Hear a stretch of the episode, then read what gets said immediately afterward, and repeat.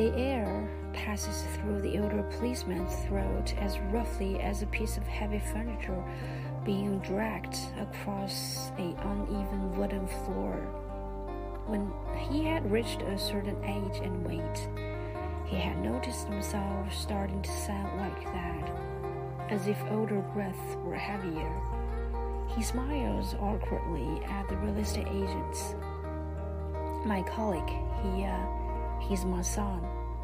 Ah, the writer nods, as if to say that he has got children too, or uh, perhaps that he hasn't got children, but he had read about them in a manual during her real estate agent's training. Her favorites are the ones with toys in neutral colors because they match everything. My wife said it was a bad idea for us to work together. The policeman admits. I understand. The writer lights. She said I am overprotective, that I am one of those penguins that squats on top of a stone because I don't want to accept that the egg has gone. She said, You can't protect your kids from life because life gets us all in the end.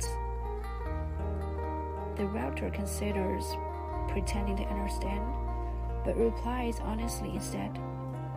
What does she mean by that? The police officer blushes. I uh, never wanted.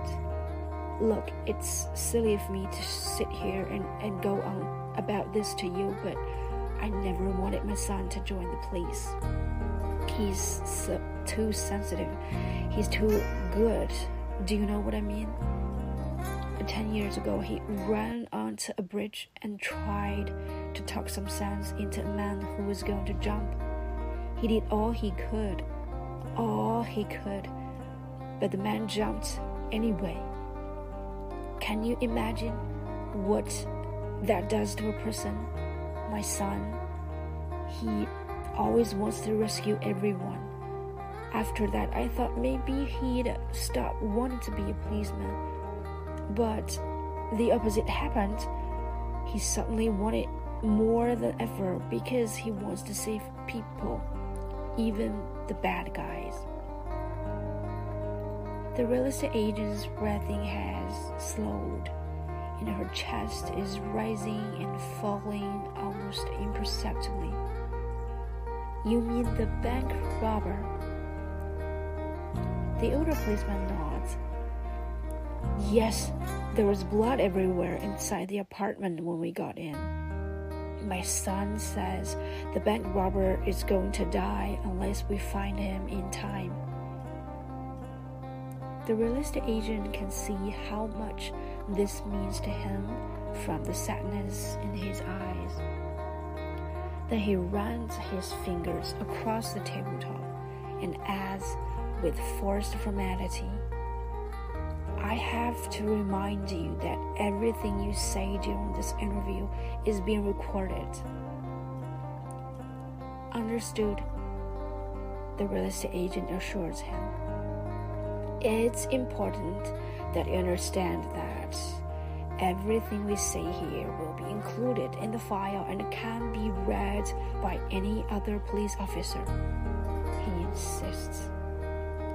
Everyone can read definitely understood.